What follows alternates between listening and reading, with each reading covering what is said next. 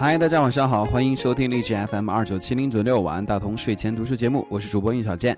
今天我们继续播送丁丁章所著的《人生需要揭穿》第五十七篇《哪敢与君绝》和第五十八篇《求职怪咖》。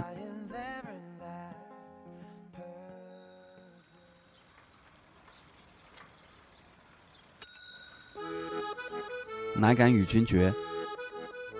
紫薇小姐没有来北京找爹，他妈也不是大明湖畔的夏雨荷。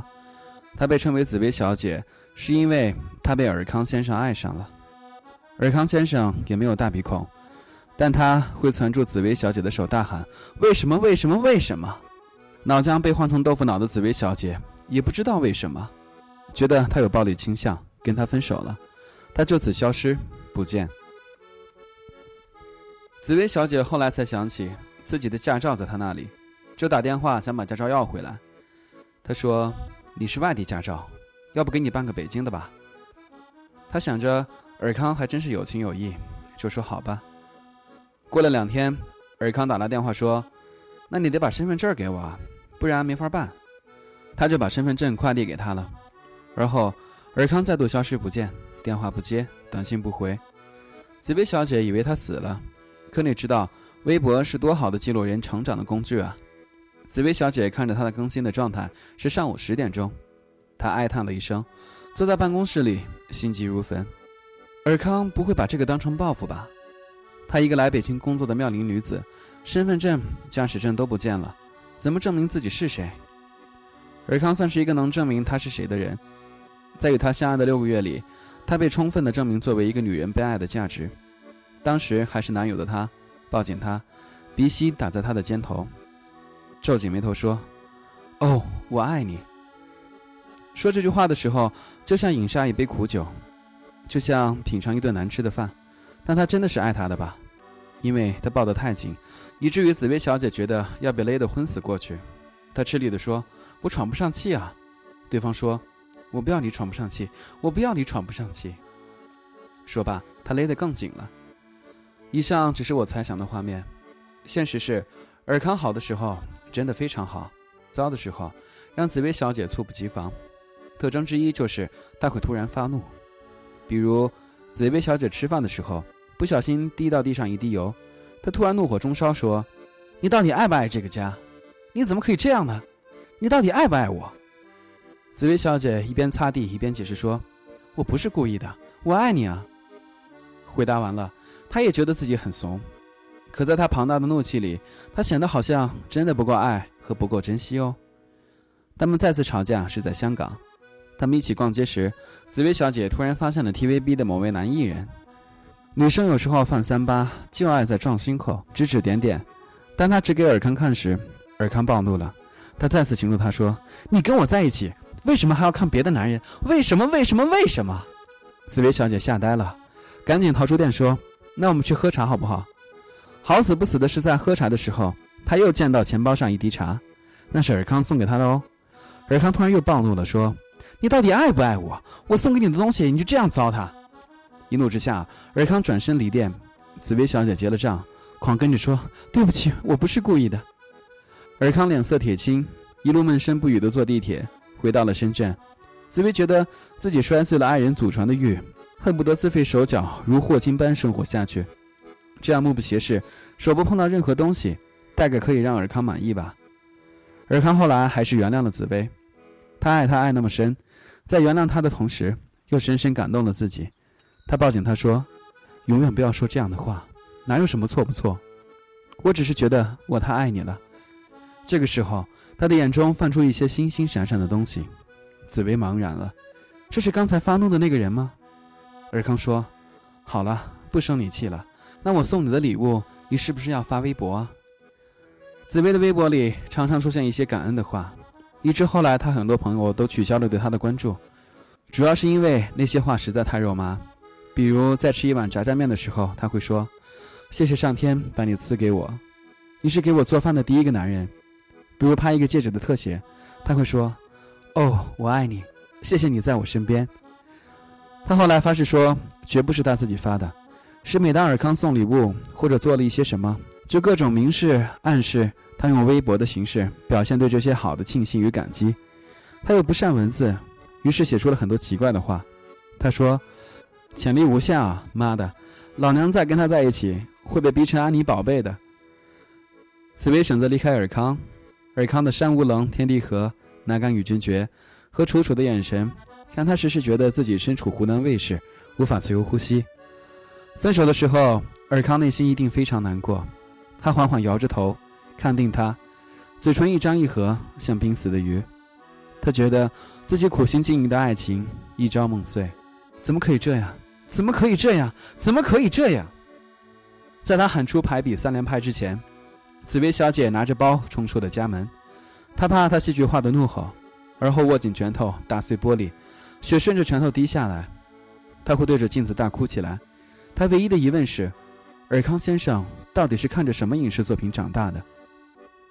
跑出家门之后，紫薇小姐奇怪的笑了。耳边竟然响起了《还珠格格》的主题曲。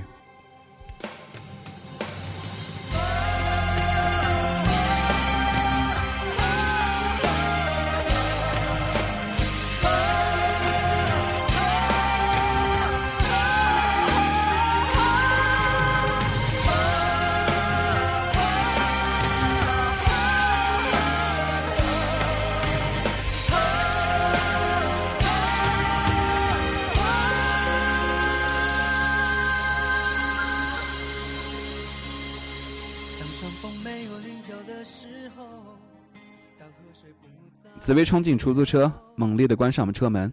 师傅问：“姑娘，你去哪儿啊？”当时阳光刺眼，师傅的北京话让他觉得好亲切。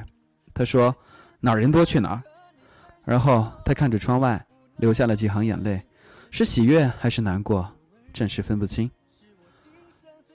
尔康该会找到一个中戏的女朋友吧？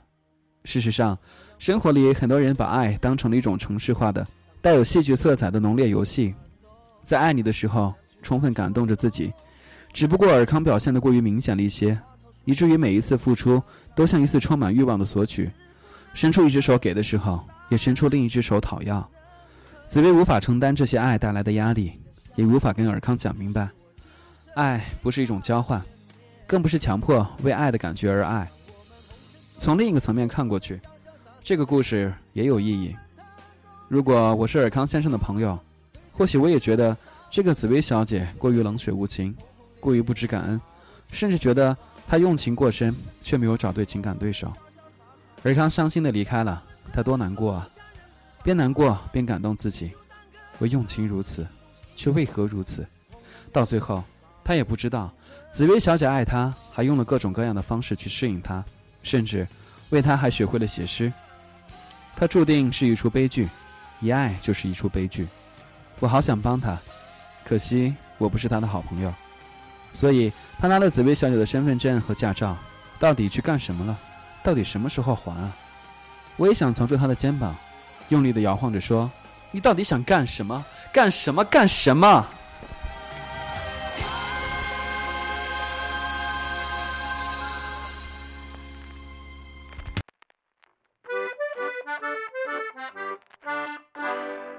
求职怪咖。我一定是个不严肃的面试官。我常在面试时突然发问，有的时候故意制造冷场，看着他们正襟危坐或者西服革履的走进来，我就有恶作剧的念头。那些不熟悉我的面试者常常被我的突然发难搞得窘迫。可我不是为难他们，我只是想知道他们在面临突发状况的时候会是怎样的反应。这些问题包括：你想挣多少钱？你是什么星座？你和女友现在关系怎样？等等。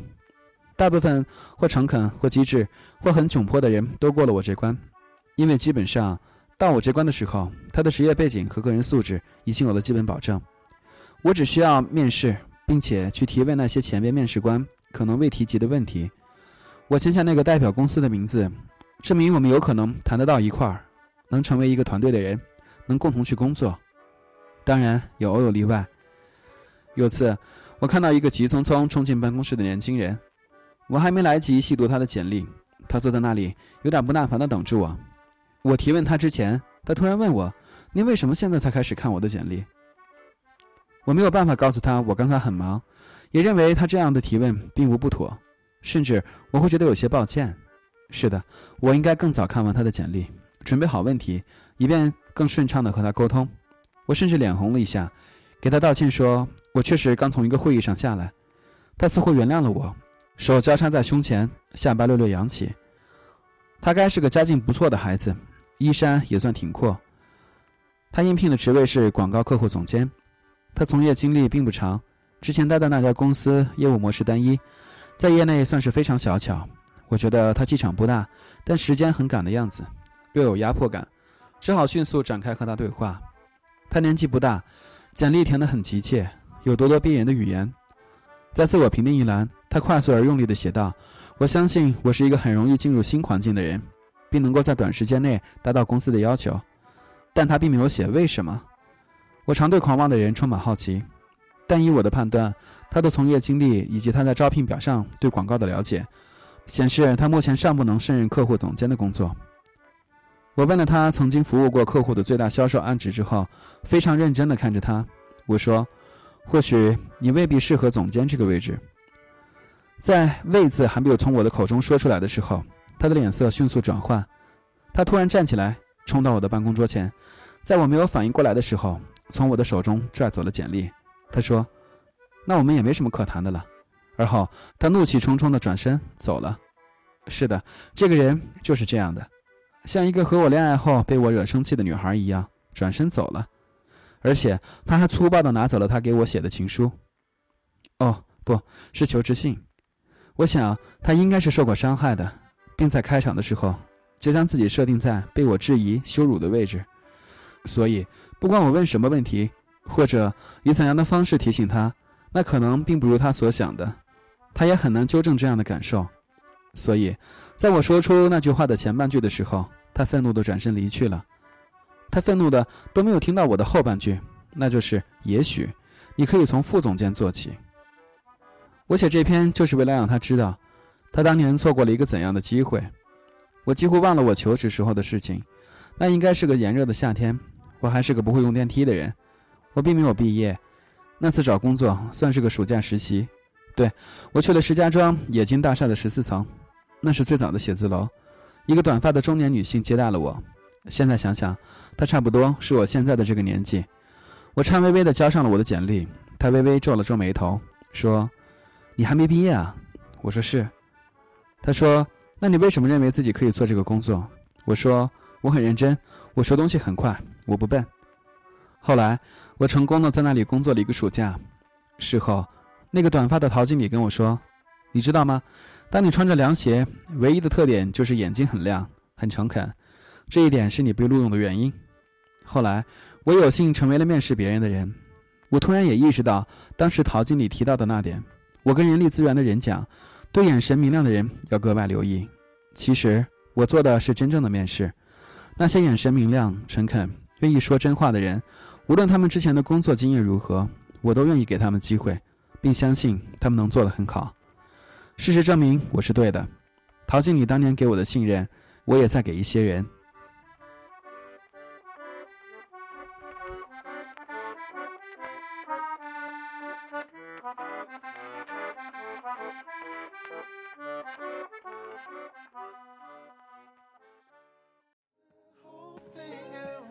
OK，今天的书就读到这里。如果你是第一次收听，并且觉得还不错的话，请搜索我的微信公众账号 DT U Life。